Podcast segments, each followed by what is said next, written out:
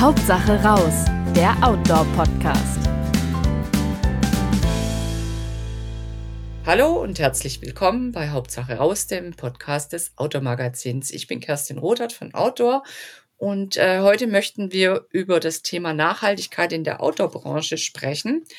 In der 4 2023 gibt es auch die Green E-Show von Outdoor, ein ganzes Heft rund um das Thema Nachhaltigkeit äh, in der Outdoor-Branche. Lohnt sich also einen Blick reinzuwerfen, ist ab dem 7.3. am Kiosk.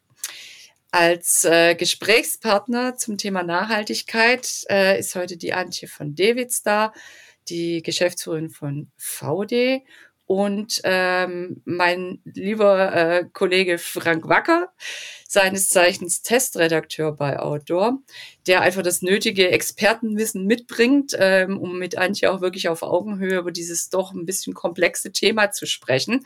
Ich würde auch im Nachgang gerne dann an Frank übergeben, der die, äh, die das Gespräch ein Stück weit führt heute. Hallo ihr zwei, schön, dass ihr da seid. Hallo Kerstin, hallo, hallo Frank. Schön da zu sein. hallo Antje. Äh, Antje von Dewitz ist seit 2009 Geschäftsführerin von VD. Es hat den Familienbetrieb vom Vater übernommen, hat ihn recht gut umgestrickt äh, in Richtung Nachhaltigkeit, was auch äh, 2015 mit dem Deutschen Nachhaltigkeitspreis äh, belohnt wurde, wurde VD als nachhaltigstes, nachhaltigste, nachhaltigste Marke Deutschlands ausgezeichnet. 2020 kam auch noch ein sehr, sehr interessantes Buch raus von dir, Antje, nämlich Mut steht uns gut, wo du dich eben mit dem ganzen Umbau der Firma beschäftigst habe ich mit großem Vergnügen gelesen, ähm, einige Impulse mitgenommen ähm, und auch ein sehr schönes Einstiegszitat darin gefunden, das uns direkt zum Thema hinbringt, nämlich Polyester, Polyamid, Leder, Daune, Wolle, Baumwolle, Aluminium. Jedes Material barg in seiner Herstellung eigene Baustellen. Und das führt uns direkt zu dem Themenkomplex, wie kompliziert es sein kann, um was nachhaltig zu machen. Und Frank, jetzt bist du am Drücker, stell gern Fragen. Danke, Kerstin. Ja, Antje, echt schön, dass du da bist und Zeit hast. Gerne. Das Zitat, das, das trifft es ja voll auf den Punkt oder bringt es voll auf den Punkt. Der Laie denkt ja, meine Güte, kann schon nicht so problematisch sein, jetzt halt eine Jacke oder ein Shirt oder eine Hose aus nachhaltigen Materialien zu machen. Dem ist aber nicht so. Kannst du uns ein bisschen damit mitnehmen, was für Herausforderungen euch da begegnet sind und noch begegnen vermutlich? Ja, total gerne. Ähm, und das Material ist ja auch nur eins der vielen Themen, gell, genau. bei der nachhaltigen mhm. Entwicklung. Aber gehen wir mal da gerne erstmal drauf ein, auf, weil das ist schon eines der richtig großen Baustellen ähm, also äh, als wir begonnen haben auf dieser ganzheitlichen, auf diesem ganzheitlichen Weg der Transformation, ähm, war schon eben die Umstellung der Materialien eines, eines der wesentlichen Themen. Also genau wie das Zitat da eben sagt, jedes Material birgt eine andere Baustelle. Und also als wir 2009 damit begonnen haben, ähm, da gab es zum Beispiel Blue Sign als übergreifenden Standard, der schon mal garantiert, dass so, so wenig wie möglich Schadstoffe enthalten sind im gesamten Prozess, also in der Abluft der Herstellung, im, im Abwasser der Herstellung, ähm, in der ganzen Wertschöpfungskette der einzelnen Komponenten, weil eben nur zertifizierte Materialien Einfluss finden und nur zertifizierter Herstellungsprozess stattfindet. Ähm, komplizierte Sache, ähm, setzt voraus, dass du als Marke alle deine Vorlieferanten dazu kriegst, dass sie sich darauf zertifizieren lassen, was jeden Einzelnen ungefähr 20.000 Euro zu dem Zeitpunkt gekostet hat und uns alle gesagt haben, also hey, Blue Sign, dieser Standard, ihr seid die Einzigen, die danach fragen. Ähm, ist ja nett, dass ihr euch da interessiert, aber für euch machen wir das nicht, da seid ihr zu klein. Oder aber die gesagt haben, ja, können wir schon machen, ist eine riesen Umstellungssache, ihr zahlt es uns halt. Also so, und das, das war ja quasi nur der Aspekt Schadstoffe. Also dazu muss man im Hinterkopf wissen, in der internationalen Textilbranche sind 3500 giftige, krebserregende, hormonverändernde äh, Schadstoffe im Einsatz. Und also das heißt, dieses Thema Schadstoffe war deshalb eines unserer Prio-Themen an Anfang. Und dieser, dieser Standard, den ich gerade erwähnt habe, Blue Sign, eben als der beste Standard sozusagen, um da eine Sicherheit zu gewinnen, dass die Materialien, die du einsetzt, schon mal das Thema Schadstoffe nicht enthalten haben. Wie viele äh, Hersteller wirken denn bei so einem Produkt mit? Also das sind ja oft verschiedene Komponenten, wo man auch aus verschiedenen Bereichen und von verschiedenen Herstellern Stoffe, Schnallen, ich weiß nicht, was alles bezieht. Kann man das so sagen, wie viel das pro Produkt ist, wie viele verschiedene Zulieferer unter, ja. unter Hersteller beteiligt sind? Ja, es ist schwer sozusagen, das zu vereinheitlichen. Vor, vor allem, weil ja auch schon im Material selbst verschiedene Zulieferer ähm, am Werk sind, ja. die sich alle zertifizieren lassen müssen sozusagen. Also die Chemikalie für den Farbstoff oder für die, Aus, die chemische Ausrüstung des Stoffes, ähm, mhm. de, der Garnhersteller, der Maschinenhersteller, der, der, äh, der Materialproduzent dann. Also das sind ja schon mal nur, um ein Material zu machen.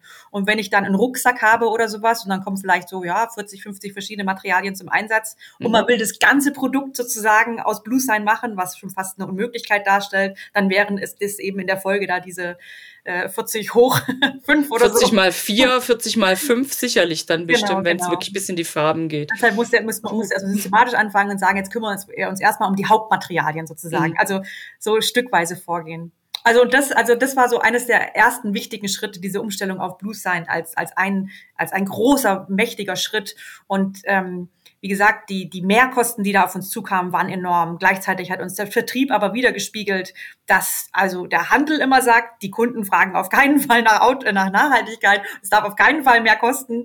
Ähm, die, die, unsere Produktmanager waren natürlich am Rand der Verzweiflung, weil sie gesagt haben, hey, bisher durfte ich aus allen Materialien wählen. Jetzt sind hier noch drei Materialien übrig mit diesem Blue Sign. Daraus kann ich euch kein Produkt bauen. Wie stellt ihr euch das eigentlich vor?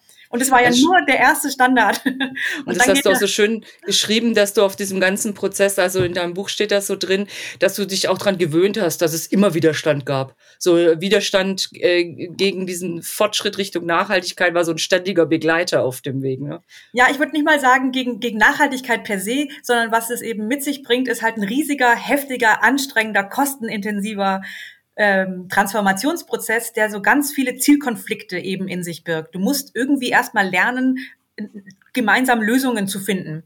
Also wir haben dann beispielsweise angefangen, gemeinsam Lösungen zu finden, indem wir ähm, Materialien gebündelt haben. Also dass wir eben nicht mehr quasi alles zugänglich gemacht haben für alle Produktmanager, sondern dass wir gesagt haben, hey, das sind unsere strategischen Partner, mit denen möchten wir vorwärts gehen. Lass uns Materialien bündeln, sodass wir mehr Einkaufsvolumen haben, mehr Einfluss gewinnen. Ähm, also du kommst dann auf neue Wege, wie du wirtschaftest. Du kommst auf neue Wege, wie du einfach Leute auf Augenhöhe bringst an den Tisch und gemeinsam um, um Lösungen ringst. Aber wie gesagt, das war erst der erste Standard. Das geht dann in jeden einzelnen noch weiter rein. Also ähm, dann hat Leder seine anderen Standards, dann hat ähm, dann, dann, dann Polyester, ähm, wie, wie ich auch geschrieben habe. Also jedes hat dann einen eigenen Zertifizierungsprozess und teilweise gab es die noch gar nicht, haben wir mitentwickelt dann wie bei der zertifizierten Daune. Ähm, ja, genau. Und das ist ja nur ein, ein Aspekt auf, zu einem nachhaltigen Produkt, also nur ein kleiner Baustein. Genau. Was sind die weiteren? Also ähm, wir, wir fangen mal, also wir haben ja Green Shape als sozusagen so ein Meta-Label, mit dem wir unsere nachhaltigen Produkte auszeichnen. Und, und das, was ich jetzt beschreibe, quasi, das muss ein Green Shape-Produkt alles durchlaufen. Also erstmal müssen unsere Produktmanager, wenn sie ein Produkt äh, sich ausdenken, äh, und, und mit in Zusammenarbeit müssen, müssen nachweisen, dass das Produkt die höchste Materialeffizienz hat, die möglich ist. Also dazu muss man wissen, dass so ein, so ein das sind ja so Materialbahnen, gell? Und wenn du da äh, Produkte draus machst, dann ist es durchaus üblich, dass da 30 Prozent dann weggeschmissen wird an Verschnitt. Und das kannst du aber optimieren. Also müssen die schauen mit den gemeinsam mit den Prozent, Produzenten, wie optimieren sie das schon mal so, dass zum Schluss vielleicht nur noch 20 Prozent oder 15 Prozent übrig bleibt. Also das, damit sparst du schon mal unheimlich viel ein. Weil immer wenn du Materialien einsparst, dann ähm, hast du ja gleichzeitig auch Emissionen eingespart. Also immer wenn du viel wegschmeißt, ist natürlich schlecht, nicht nur für die Umwelt, für die Emissionen und so weiter, fürs Klima. Das müssen sie nachweisen. Dann müssen sie nachweisen, dass das Produkt reparabel ist. Also dass es so anlegen, dass beispielsweise die Reißverschlüsse nach außen kommen, weil Reißverschlüsse, wenn ich die austauschen muss und die sind dann irgendwo verklebt zwischen drei Lagenjacken, dann ist das sehr, sehr zeitaufwendig. Das heißt, es lohnt sich oftmals gar nicht, ein Produkt zu reparieren, wenn der Reißverschluss, also das, da, das eben, Reißverschluss ist ja so ein, ähm, hat ja Abnutzungserscheinungen dann auch nach Jahren, gell? Das, das ist so ein, so, ein, so ein Faktor, den muss ich im Blick haben. Also die beispielsweise werden jetzt häufig nach außen verlegt. Oder er muss einfach nachweisen oder sie, dass das Produkt reparabel ist. Und wenn es nicht reparabel ist, warum nicht? Also ist es dann auf Langlebigkeit angesetzt? Ähm, also mhm. gibt, spricht da was dagegen beispielsweise, dass man es an dem Produkt reparabel macht? Dann ähm, Äh, genau, muss nachgewiesen werden, wie wie es wie es waschbar ist. Also es darf nicht chemisch reinigbar sein, es muss irgendwie 30 Grad waschbar sein. Dann geht's weiter in die Auswahl der Materialien. Da ähm, dürfen eben, muss es dann, weil es ein Meta-Label ist, muss eben nachgewiesen Zertifizierungen und, und, und Audits und sowas stattfinden, um die Produktionsstätten, äh, dass die fair und ökologisch wirtschaften. Das Material muss eine Zertifizierung haben. Dann ähm, geht's weiter in, wie wird es dann transportiert? Ähm, da haben wir so Transportkonzepte, eben wie wir Mengen bündeln und damit eben dann auch ähm, die, die Transportwegen auslasten über See, dass wir eben auch, dass, dass, ähm, dass genau, dass, dass, dass wir kein, keine Emissionen auf dem Transportweg verschleudern. Ähm, dann geht's Transportwege ist, glaube ich, echt immer noch ein Problem, weil viel nach wie vor äh, äh, in Asien produziert wird. Ne? Genau. Also, also da lohnt es sich wirklich Gedanken zu machen, das zu bündeln, um, um Kraftstoff zu sparen und genau, Emissionen zu genau. reduzieren. Genau. Und es wird auch nach wie vor so bleiben, dass das überwiegend in Asien produ ja. produziert wird. Also ich bin damals angetreten und habe gesagt, so, ey, lass uns doch möglichst viel nach Europa zurückholen. Und wir, wir produzieren heute etwa 20 Prozent in Europa und 80 Prozent in Asien ähm, wenn ich, wenn wir, wir prüfen es immer wieder, macht Sinn. Also und die mhm. Hauptbaustelle ist, dass es kaum Produktionsstätten in Deutschland gibt, die so oder in Europa, die so spezifisch spezielle Textilprodukte machen. Und wenn, dann ist es der Endpreis dann zwei bis ab bis manchmal sogar dreimal so hoch. Also mhm. dann hast du zwar vielleicht Made in Germany oder Made in Europe, aber kriegst am Markt nicht mehr unter. Ja, wollte gerade sagen, selbst wenn jemand sehr, sehr nachhaltig bewegt ist, irgendwann ist bei dem beim Preis, der exorbitant ist, halt auch Schluss, ne? Mit dem, ja, ich genau. zahle ein bisschen mehr. Deshalb heißt für uns weniger die Frage, wo produziere ich, als wie produziere ich. Also das heißt, es ist auch ein Teil dann eben von, von, von unserem Green Shape, von dem Metasiegel, dass die Produktionen in Fairware auditierten Produktionsstätten stattfinden. Das heißt, dass die, dass die geprüft sind auf die, auf die ähm, Arbeits Bedingungen dort, dass, dass, dass, ähm, dass alle unsere Produktionsstätten auditiert sind, dass auch wir regelmäßig auditiert werden nach, nach Fairware-Standard, dass wir in der Verantwortung sind, dafür zu sorgen, mit dafür zu sorgen, dass da gute Arbeitsbedingungen sind, egal wo. Das gehört auch dazu. Das heißt, ihr arbeitet mit dem Fairware-Siegel zusammen? Wir sind Mitglied der Fairware ähm, äh, von Fairware ähm, mhm. seit 2010 und Mitglied von Fairware bedeutet, dass du alle Produktionsstätten auditieren lassen musst in regelmäßigen Abständen und dich selbst auch. Mhm. Und ähm, dann wirst du da, daraufhin geprüft in deinem eigenen, in deinem eigenen Audit, wie gut ähm, reagierst du auf die Findings in den verschiedenen Produktionsstätten, wie übernimmst du durch eine, deine Einkaufspraktiken selber Verantwortung. Also um so ein Beispiel zu machen, wenn in einer Produktionsstätte exzessive Überstunden gefunden werden dann musst du nachweisen, ähm, okay, was hast du jetzt verändert in deiner Einkaufspraxis, damit die ähm, Produktionsstätte ihre Aufträge ganzjährig auslasten kann, beispielsweise. Wie kannst du deine Aufträge besser über das ganze Jahr verteilen? Wie kannst du mehr Never-Out-of-Stock-Produkte beispielsweise machen? Oder es geht immer um gemeinsame Lösungen finden, weil, weil es ein Zusammenspiel eben ist zwischen Produzent und, und Marke. Genau, ich muss kurz einhaken. Genau, so Never Out of Stock heißt, letztendlich, dass die Produkte immer lieferbar sind und nicht, wie es oft der Fall ist, dass man zu Beginn der Saison produziert, dann wird es verkauft und dann gibt es halt nichts mehr.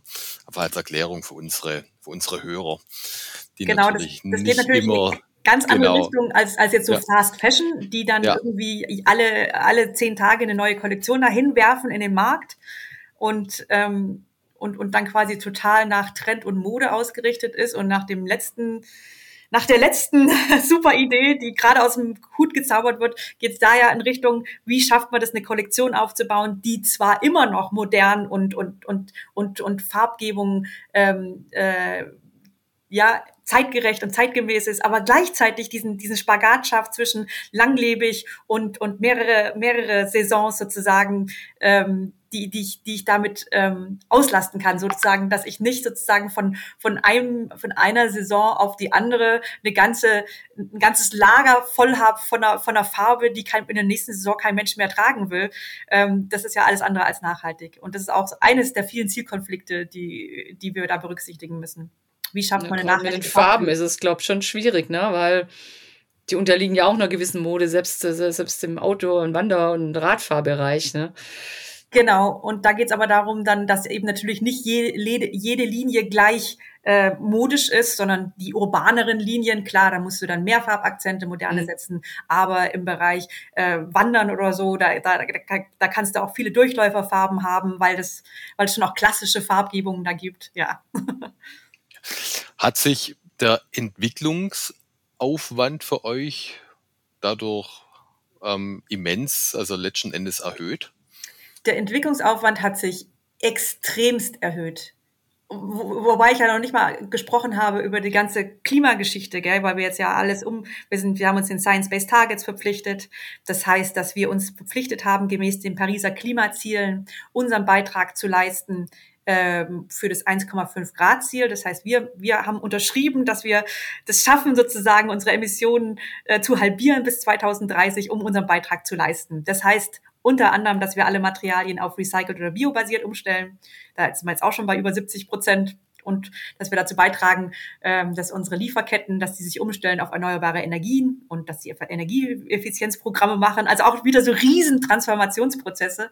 Und all das, also und, und noch viel mehr, basiert immer sozusagen erstmal in ganz viel Faktensammlung, Zahlensammlung, also bürokratischen Anlegen quasi von, von ähm, von Emissionen weltweit, von, von Materialkennzahlen. Ähm, also es ist viel mehr, viel mehr bürokratischer Aufwand geworden, weil es immer die Grundlage ist. Also ich muss Material ja genau bewerten können wie viel Mikroplastik äh, verursacht es, wie viel Emissionen verursacht es, wie viel Wasser verbraucht es, etc., um dann da an den Stellen auch ansetzen zu können. Das heißt, wir sammeln eine wahnsinnige Datenflut in der gesamten, im gesamten Entstehungsprozess, um es als Basis zu haben für das, was wir tun. Und wir haben natürlich einen riesen Berg an Auflagen, die wir unserem Produktteam geben, was sie alles berücksichtigen müssen. Ich habe ja ein paar Sachen schon genannt. Also früher kann man sich das so vorstellen, da haben die sich ein bisschen an den grünen Tisch gesetzt, ähm, waren halt Outdoor begeistert, sind wiedergekommen, hatten tolle neue Ideen, haben das mit ihren Sparing-Partner ausgetauscht und haben ein neues Produkt gezaubert. Jetzt müssen die in unglaubliche Abstimmungsprozesse und, und ähm, ähm, in ganz viel eben also sie haben viele Auflagen, die sie berücksichtigen müssen jetzt. Sie sind bei weitem nicht mehr so frei. Sie müssen, sie müssen Standards, Zertifizierungen, Vorgaben berücksichtigen. Und am Anfang war das nicht nur von der Arbeit her überwältigend, von der Zusatzarbeit, sondern auch äh, quasi erdrückend, dass sie gefühlt haben, so jetzt können wir ja gar nicht mehr innovativ sein, so jetzt werden wir ja total gegängelt, rechts und links. Aber wenn man ähm, irgendwann diesen Datenschatz äh, beieinander hat, äh, das hilft einem dann ja auch beim nächsten Produkt vielleicht, dass man schon Erfahrungswerte hat und da sehr gut erhobene Daten zu irgendeinem Material oder irgendeiner Chemikalie oder die man vielleicht halt doch braucht.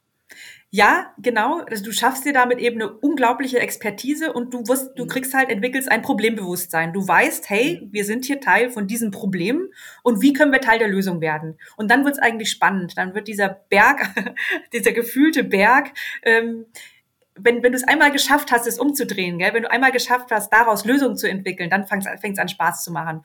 Und, und da sind wir jetzt heute, dass das eben, dass wir als, als Lösungsentwickler viel Freude beim Entwickeln haben, weil dann eben aus der Mikroplastikproblematik entstehen dann eben Jacken aus Holzfaser, Fließ aus Holzfaser, die sich organisch abbauen. Aus dem Problem von hohen Emissionen äh, und dem Wunsch nach recycelten Materialien gehen wir Kooperationen und, und Innovationspartnerschaften ein, wo wir dann aus recycelten Altreifen neue Hosen machen und so weiter und so weiter. Oder wo wir mit gelben Sackmüll ähm, Sammlern, wo wir da die Hardback-Platten für unsere Biketaschen machen.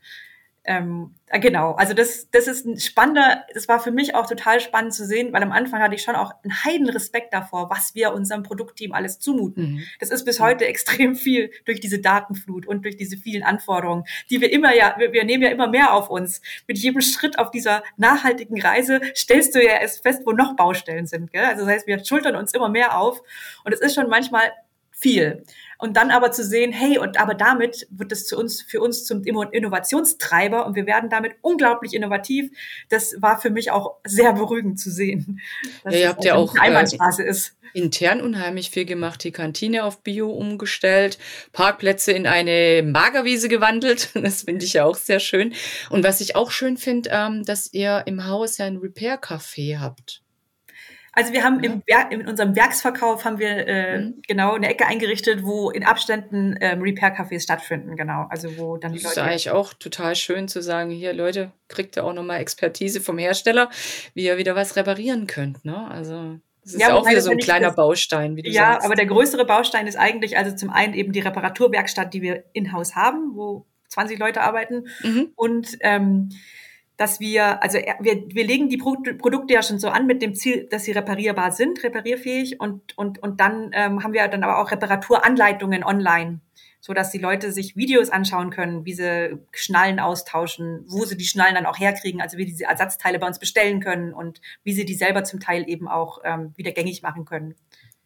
Ja, das ist so auch so ein Thema. Ähm, das, also reparieren tun wir eigentlich schon immer, aber eben, dass wir das so hochgehoben haben, eben mit der, auch in Zusammenarbeit mit iFixit, mit dieser Reparaturplattform mhm. und, und diese Videos produzieren. Das hat mich total gefreut, dass das von Tag eins super funktioniert hat. Weil du hast ja manchmal das Gefühl, dass wir in einer irren Wegwerfgesellschaft sind und die Leute irgendwie nur quasi so, ah ja, kaputt, was soll's, ich nehm's nächste.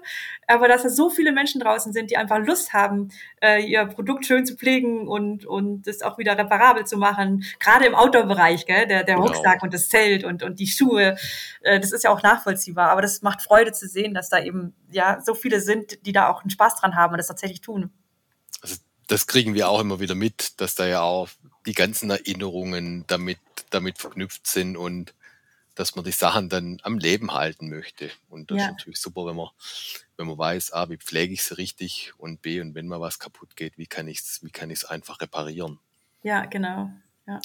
Was uns vielleicht schon zum, zum nächsten großen Themenkomplex bringt, nämlich wie viel bringt es denn lokal, äh, global gesehen so ein, ein nachhaltiges Verhalten? Einmal, wenn Unternehmen sich das auf die Fahne schreibt, wie ihr das zum Beispiel macht, aber auch von, von dem Einzelnen, vom Konsumenten.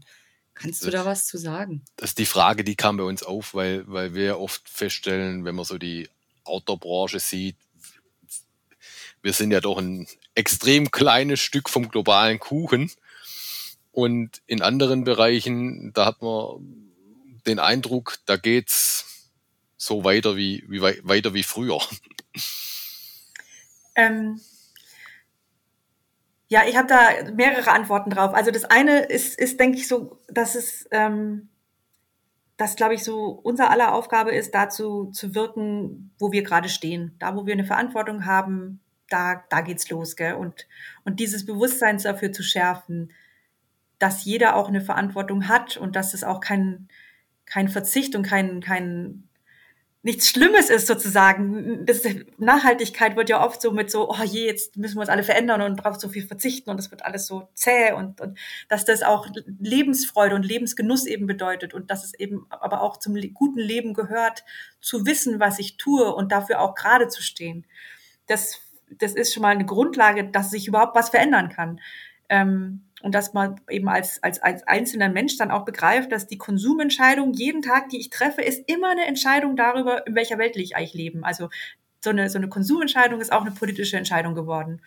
Und wir haben am Anfang immer gehört, dass die Konsumenten nicht nachfragen und dass die Händler sich deshalb eigentlich nicht so sehr für unsere ökologischen Produkte interessieren und ähm, dass es auf keinen Fall mehr kosten darf. Das hat sich jetzt schon verändert. Also so mit den Fridays for Future, mit Corona ähm, sind die sind so viele Menschen bewusster geworden und und gehen in die Läden und fragen nach und wir fragen auch kritisch nach. Und wir spüren das als Marke eins zu eins fast schon. Also, dass, dass, dass der Handel hochsensibilisiert ist, dass er total interessiert ist, an, an sich selbst ganz viel Know-how aufzubauen, selbst eben auch in Nachhaltigkeitskonzeptionen reinzugehen, um gerüstet zu sein für diese Nachfragen des Konsumenten. Ich weiß, dass man sich als Konsument oftmals so hilflos fühlt, aber ähm, in der Auswirkung ist es ganz direkt spürbar. Also das so, so als erstes sozusagen so den Mut sozusagen reinzugehen, nachzufragen, ob das online oder stationär ist, kritische Fragen zu stellen, freundliche Fragen und einfach zu zeigen, also quasi kundzutun, dass das wichtig, dass es einem persönlich wichtig ist. Das kommt an, das kommt bei den sozusagen in der Nachfolge, bei der Nachfrage bei den Marken an. Ähm, ich denke aber auch als Unternehmen, ne? wenn, wenn, wenn ein Unternehmen anfängt, ein zweites zieht mit, immer nachhaltiger zu sein, äh, entsteht ja vielleicht auch so ein Zugzwang. Uh, da ist doch ein Markt da, hm, jetzt müssen wir vielleicht auch umstellen oder wenigstens äh, ja. die Reißverschlüsse grüner produzieren, wenn wir schon den Rest nicht hinkriegen. Ne? Also das ist ja auch so ein kleiner Baustein oder man schubst die anderen Mitbewerber ja auch wahrscheinlich ein Stück weit an. Ja, also wir sind nicht, nicht die größte Outdoor-Marke, wir sind so, denke ich, im mittleren Bereich. Wir sind ja eines der letzten Familienunternehmen sozusagen als Outdoor-Marke. Ähm, aber wir merken schon, dass wir da auch ähm, nicht nur in der Outdoor-Branche, sondern auch im Textilmarkt und industrieübergreifend äh, so eine so eine Leuchtturmrolle haben, äh, mhm. selbst in die Politik rein, weil das ist ist schon sowas, wenn, wenn das jemand zeigt, hey, es geht ja doch, gell? Bei, bei all dem Aufwand und all der Mühe, bei den Kosten, es geht ja irgendwie doch. Und es funktioniert sogar öko ökonomisch auch noch. Also die sind ja auch noch irgendwie wirtschaftlich dabei erfolgreich. Das hat eine unglaubliche Signalwirkung. Das spüren wir immer wieder. Und also letzten Endes, und letzten Endes ist das zum Beispiel auch so, wenn ich meine, meine Schnitte in der Produktion optimiere, weniger Material benötige, dann spare ich da ja letzten Endes auch bares Geld. Und ich vermute mal, wenn man die Transportwege optimiert, auch das äh, macht sich dann am Ende doch ähm, auch finanziell bemerkbar. Man hat halt diese ganze Arbeit am Anfang, um das erstmal alles mehr oder weniger umzustellen, aufzuarbeiten. Ja, du hast am Anfang so Hausaufgaben sozusagen, wo du erstmal alles gerade ziehen musst, wie mit dieser, mit dem Schadstoff oder sowas, gell? Dann hast du so Effizienzthemen, die sind dann, da kannst du auch wirtschaftlich einsparen, also Geld einsparen. Und dann, aber wenn du dann noch einen Schritt weiter gehst, wie wir sozusagen, wenn das dann ein ganzes System eben ist, wo, wo deine Kultur darauf einzahlt, wo nicht nur die einzelnen Produkte, sondern deine ganze Produktstrategie, dein ganzes Produktsortiment, deine ganze Art und Weise des Wirtschaftens aufeinander einzahlen, dann kommen da schon unglaublich tolle Sachen bei raus, eben ähm, auch für das Unternehmen selbst und für die Mitarbeitenden. Also wir haben, ich finde, das wird bei uns messbar beispielsweise, wir haben eine sehr geringe Fluktuation. Wir haben, ähm, wir haben über, wir haben 45 Prozent Frauen in Führungspositionen. Das gehört da irgendwie auch mit rein, weil wir die Vereinbarkeit von Beruf und Privatleben gehört für uns auch zur Nachhaltigkeit. Einfach ein gutes, ein gutes Arbeiten zu ermöglichen.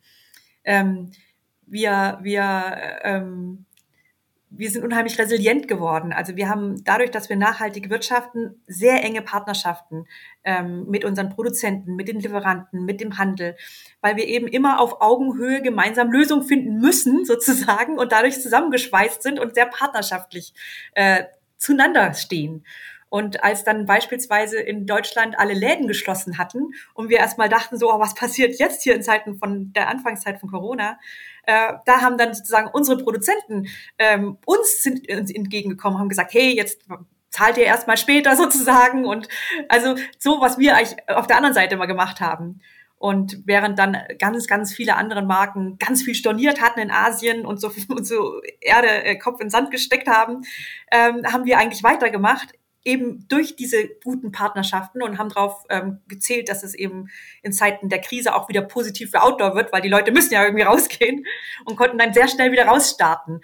Also es macht uns sehr resilient, sehr krisenstark. Ähm, und also hat sich der große Aufwand wirklich gut ausgezahlt, so auf die lange Sicht hin, ne?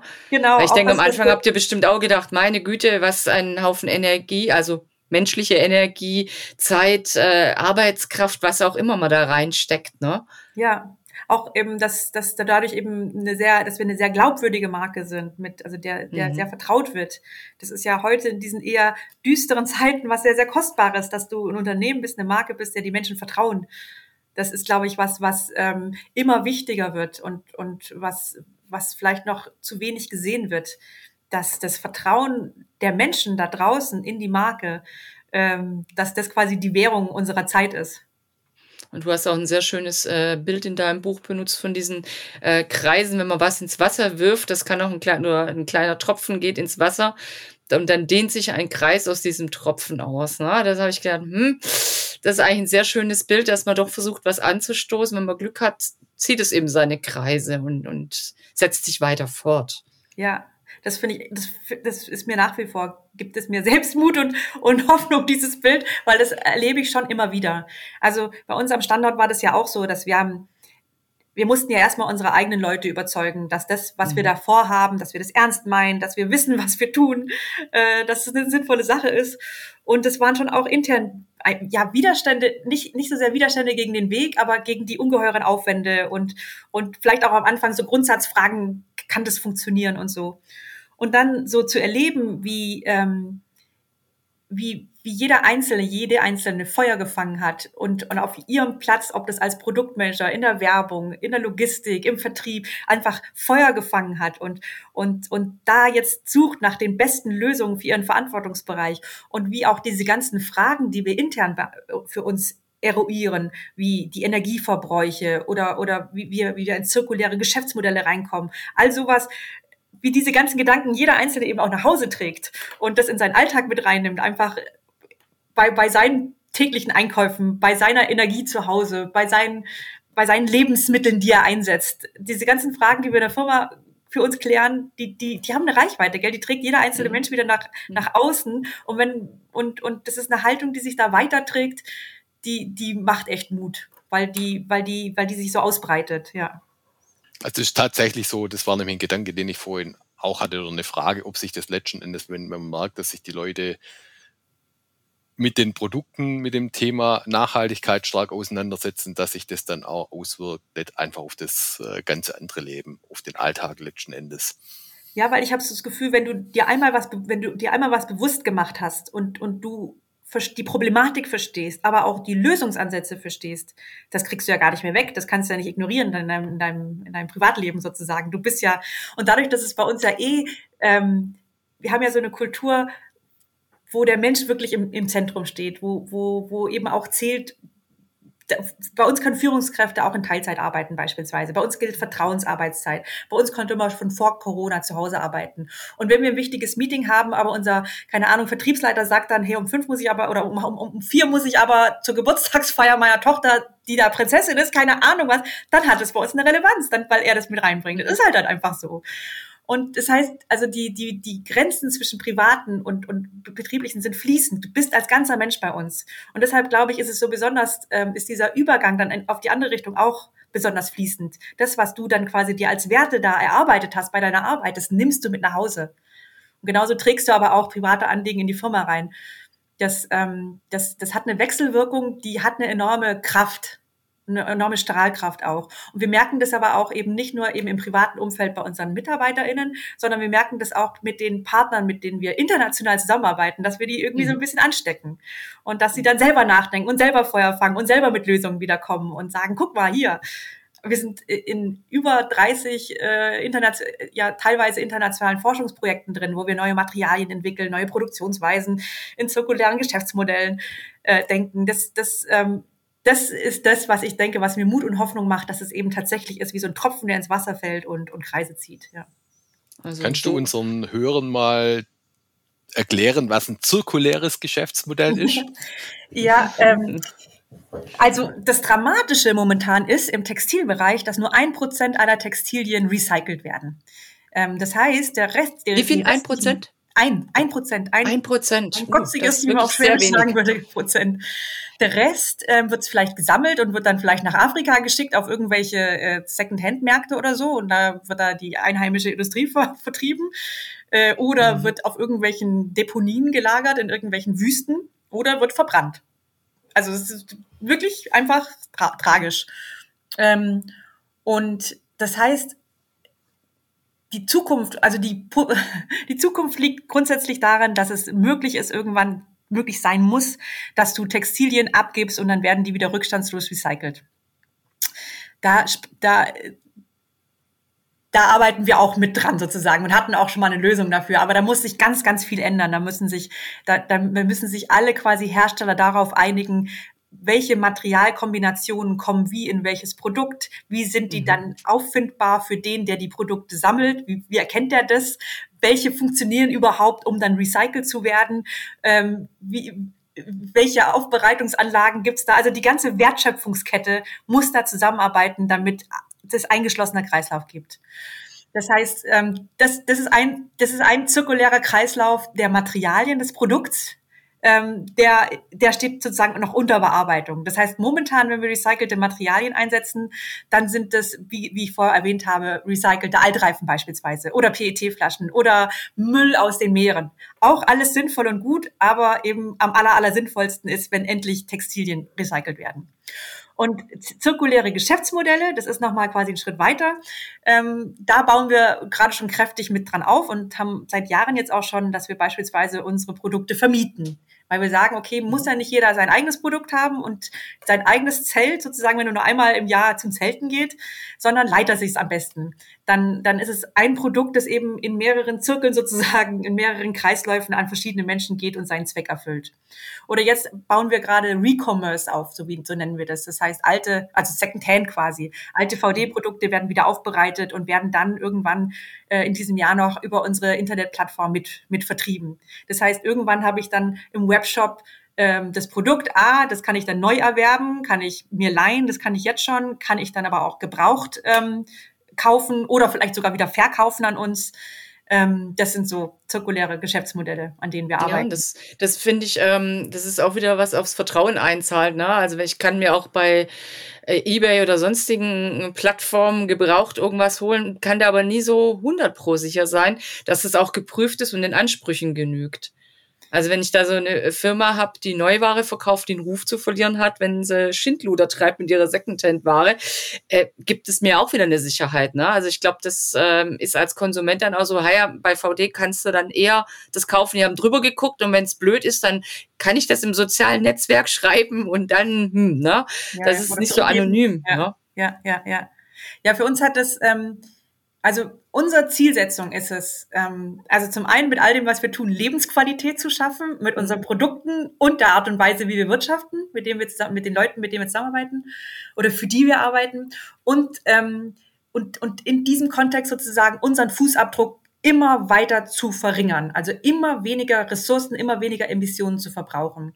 Und dazu zählt eben das unglaublich mit dazu, also in, immer stärker in so zirkuläre Geschäftsmodelle zu kommen, weil dann verbrauche ich die, die wenigsten Ressourcen sozusagen. Also es ist ja aber de facto derzeit noch so, äh, also Emissionen kann man ja noch nicht ganz reduzieren. Gibt es Möglichkeiten, oder vernünftige Möglichkeiten, die zu, zu kompensieren, weil ähm, das sieht man ja auch immer wieder, dass irgendwo steht klimaneutral. Aber was da genau passiert, ist oft auch schwer nachvollziehbar. Ja, also wir sind auch klimaneutral, also am Standort schon seit 2012. Das heißt, wir haben 2008 begonnen, alle Emissionen zu erheben bei uns am Standort in Deutschland, haben dann ähm, über große Projekte, ob das Mobilität ist oder, oder Solarenergie, die Abschaffung von Papierkatalogen und nur noch Recyclingpapier. Also überall da, wo wir große Emissionen haben, haben wir Maßnahmen getroffen, reduziert, reduziert, reduziert und haben den, den Restbetrag, den wir gesagt haben, okay, das fällt uns jetzt wahnsinnig schwer, das weiter zu reduzieren, weil wir produzieren ja auch am Standort, den kompensieren wir seit 2012 mit unserem Partner MyClimate. Das heißt, dass der Betrag an Emissionen sozusagen umgewandelt wird in einen Geldbetrag und damit sozusagen äh, auf der anderen Seite der Erde, nämlich da, wo wir sonst auch produzieren in, in, in, in Vietnam, äh, da werden klimafreundliche Projekte damit finanziert. Also zum Beispiel wird da, ähm, und das sind Projekte mit Goldstandard, also die sind total geprüft und sowohl in den Umwelt- als auch in den Sozialauswirkungen. Ganz konkret werden da beispielsweise, wo früher mit Holz gekocht wurde, also wo dann ähm, Menschen Bäume abgeschlagen haben, um in ihrem Haus, in, dem, in ihrer Hütte mit Holz zu kochen und dabei eben auch schädliche Emissionen eingeatmet haben. Die haben jetzt Kocher, wo sie mit wo sie mit Resten von Feldern ähm, emissionsfrei kochen können. Das heißt, keine Emissionen weder für Menschen noch für die Umwelt. Und das heißt also, dass, dass in der Summe sozusagen die Emissionen sich ausgleichen. Die, die wir noch rausgeben, weil wir es nicht anders können und die, die aber eingespart werden durch andere Projekte. Und ähm, heute, ähm, seit, seit, also seit letztem Jahr sind wir international klimaneutral auf die gleiche Systematik. Wir haben weltweit unsere Emissionen erhoben mit Partnern ähm, in der gesamten globalen Wertschöpfungskette äh, unserer Produktion und Materialherstellung, äh, wissen, wie viel wir da herstellen, haben Ziele abgeleitet gemäß der Science-Based Targets, an denen wir hart arbeiten. Also wir stellen ja alle Materialien um. Wir sind in großen Projekten, um unsere Lieferanten und Produzenten zu bewegen, auf äh, Energiesparmaßnahmen zu gehen und, und auf, auf ähm, grüne Energien umzusteigen und haben aber entschieden, okay, jetzt kompensieren wir gleich, weil wir einfach die Notwendigkeit sehen, dass sich ganz schnell was tut. Und jetzt ist aber natürlich schon auch berechtigt sozusagen, ähm, dass man kritisch hinguckt und sagt, boah, das Unternehmen sagt dann, das ist klimaneutral, wie kann denn das sein? Also worauf gucke ich als Konsument, um zu gucken, mein, meinen die das ernst? Also erstmal ähm, ja, was tun die denn, um ihre Emissionen zu verringern, wenn quasi die Kompensation alleine da steht und das, dann ist es mehr oder weniger ein Freikaufen. Dann ist es immer noch besser, als gar nichts zu tun. Aber das ist, das, das geht so ein bisschen am Kern vorbei, nämlich das zu reduzieren, was ich verursache. Da muss der, da muss der erste Fokus hin. Reduzieren die und machen die das nach, nach global anerkannten Zielen, also nach einer wissenschaftsbasierten Methodik wie den Science-Based Targets. Und dann zweitens, wo kompensieren die? Machen die das bei anerkannten Partnern wie bei MyClimate oder pflanzen die jetzt irgendwo einen Wald, äh, keine Ahnung, aus, aus der Hüfte oder so? Ähm, also so auf der, der, der, also es hilft da schon auch auf anerkannte Standards und so zu gucken. Ja. Ja, ich sehe, also und ähm, die zirkuläre ähm, Wirtschaft, da würdest du auch sagen, da geht die Zukunft hin, da müssen wir schauen, dass wir alle hinkommen, eigentlich jedes Unternehmen. Ist das so der Weg? Ähm, definitiv, ja. Also ja, auf jeden Fall. Also wenn du auch guckst, so Generation Z, also meine Kinder, die kaufen fast nur noch gebrauchte Kleidung, die, die, also ganz anders als ich. Ich habe das damals geliebt, bummeln zu gehen und mhm. ja auch mal was Neues zu kaufen oder so. Die, die, da ist es schon total etabliert, gell, so Second-Hand-Plattformen und so. Aus, aus einer totalen Eigenmotivation raus und löst da äh, auch ganz viel Kreativität und eigenen Stil aus. Finde ich ganz spannend zu sehen. Ähm, ich, ich, ich bin davon überzeugt, dass, dass die zirkulären Geschäftsmodelle, was da noch so alles kommt, das, das ist das, wo es hingeht. Weil dann, weil momentan ist es ja auch einfach so gegen den gesunden Menschenverstand so ein bisschen irrsinnig, dass wir immer alles neu machen und dann aufwendig mit vielen Emissionen und Ressourcen verbrauchen und Lebensraum vernichten in der Herstellung, indem wir da irgendwelchen Abbau betreiben, um an neue Ressourcen zu kommen und danach schmeißen wir es weg, verbrennen es oder sonst was. Das ist völlige Imbalance von und, und haben auch nicht, haben auch nicht mehr die Welten sozusagen, um immer weiter auf diese, auf diese verbrauchsstarke Art und Weise des Konsums äh, weiterzugehen. Das heißt, zirkulär bedeutet in dem Sinne, dass ich die Ressource einsetze und dann mit der gleichen, also mit der, dann erhalte sozusagen, in, in Kreisläufen erhalte. Was aber gut. unterm Strich natürlich auch bedeutet, wenn die Leute mehr Secondhand kaufen, öfters Sachen mieten, anstelle zu kaufen. Das heißt aber trotzdem, dass natürlich die äh, Produktionsmengen zurückgehen müssen. Genau, also das heißt, dass sie sich verlagern müssen. Ja. Ja, also deshalb ist es für uns ein richtig ernstes Thema. das da das glaube ich als Unternehmer. Momentan ist es, ist es noch sowas, ähm, da stecken wir viel, mal wieder viel Aufwand und äh, Geld auch rein und äh, es ist noch nicht profitabel oder so. Aber ich bin davon überzeugt, das muss der Weg sein. Wir müssen uns verlagern, äh, dass wir früher oder später, dass das ein richtig profitables Standbein ist, weil da, da müssen wir hinkommen als Gesellschaft, als globale Gesellschaft, dass das, dass das unser Weg ist. Wir können gar nicht, wir haben nicht so viele Welten. Wir sind ja jetzt schon eins, Deutschland, Deutschland verbraucht 1,8 Welten oder sowas im Jahr. Äh, ich glaube Mitte Mai oder so war der World Overshoot Day, wo wir ähm, als, als globale Gesellschaft, oder nee, das war als Deutschland, wo wir als Deutschland schon alle Ressourcen verbraucht hatten, die sich halt innerhalb eines Jahres regenerieren. Ja, früher war das, das mal im August, was ich auch schon äh, erschreckend fand, so wo ich das erste Mal diesem diesem äh, Weltverbrauchstag da begegnet bin, war, war das noch im August und jetzt ist es im Mai. Ne? Also ja, also Deutschland ist im Mai. Ich glaube, weltweit war es im Juni oder Juli oder so. Ja. ja. Hm. ja. Also das ist, wenn man sich das bewusst macht und wenn man eben wenn man sich das ganz nüchtern anguckt, dann funktioniert das nicht mehr lange so.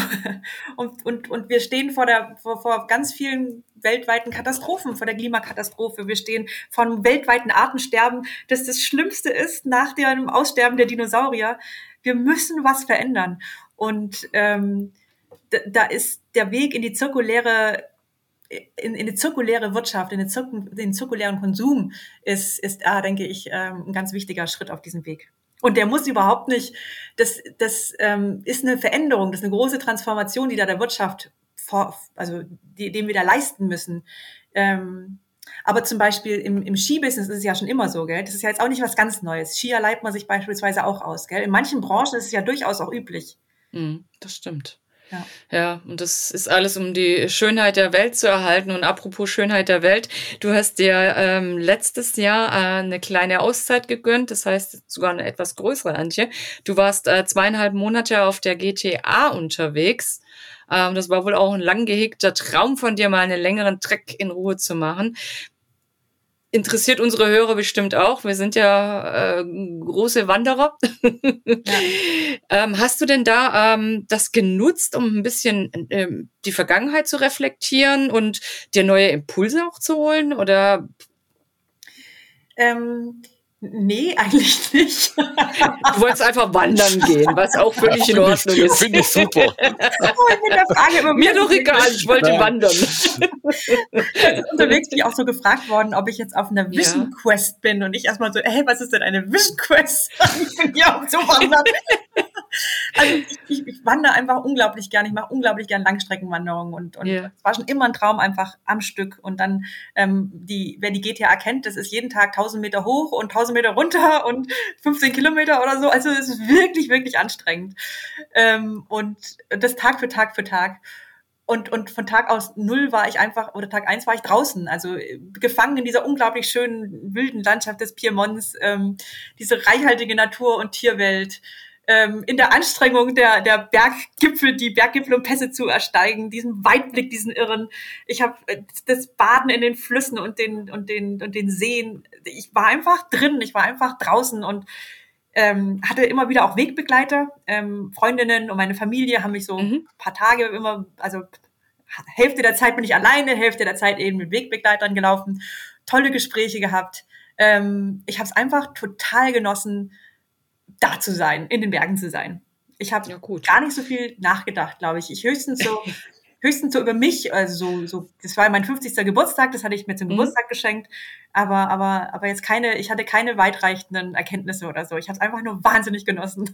Aber das ist ja auch eine schöne Erkenntnis, äh, zu gehen, zu sagen, Mensch, die Welt ist schön und ich versuche mein Schärflein beizutragen, dass die so erhalten bleibt. Ne? Ja. Das finde ich eigentlich auch, reicht doch auch als Ansatz oder als Grund für so eine Wanderung und auch einfach den Genuss selber draußen zu sein. Das ist auf jeden Fall ein riesiger Speicher an Energie und Bildern, die jetzt mhm. in mir abge abgelegt sind. Und ja, das kann ich mir gut vorstellen. Ja. Was ja. ist der Unterschied für dich zwischen dem Weitwandern und einer Tageswanderung machen? ähm, dieses eben, das, der Weg ist das Ziel. Also ich liebe das einfach, am nächsten Tag weiter, weiter zu gehen und, und nicht zu wissen, wo ich hingehe, nicht den gleichen Weg zweimal zu laufen, sondern wieder was Neues zu entdecken ähm, dieses, ähm, dieses, diese tägliche dieses tägliche sich neu einlassen auf was Neues. Das ist ja beim GTA auch so, du kommst jeden Tag über einen Pass, gell? Und der Pass hat ja sowas ganz Magisches, wenn du dich so anzieht und dann stehst du drauf und dann macht's auf und du siehst, keine Ahnung, den nächsten Gipfel oder eine Blumenwiese oder ähm, das fand ich fast schon so, ähm, das habe ich ganz stark im Auge oder vor Augen bei, die, bei diesem Weitwandern, dass da mhm. sich immer neue Wege auftun. Das äh, finde ich einfach total faszinierend.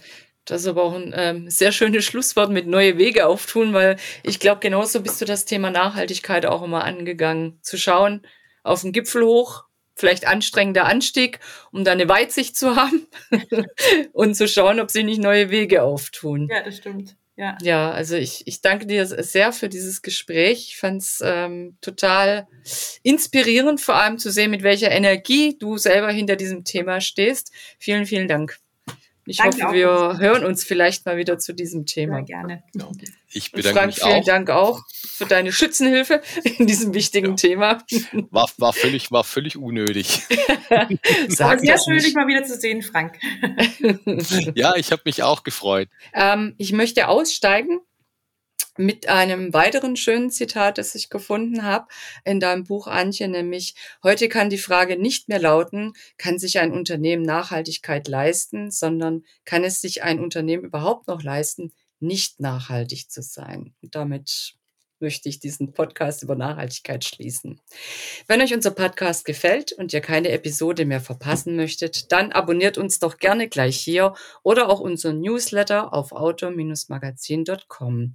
Natürlich findet ihr uns auch gedruckt am Kiosk oder per Abo in eurem Briefkasten und klar auch auf Facebook und Instagram. Bis bald hier oder draußen auf Tour.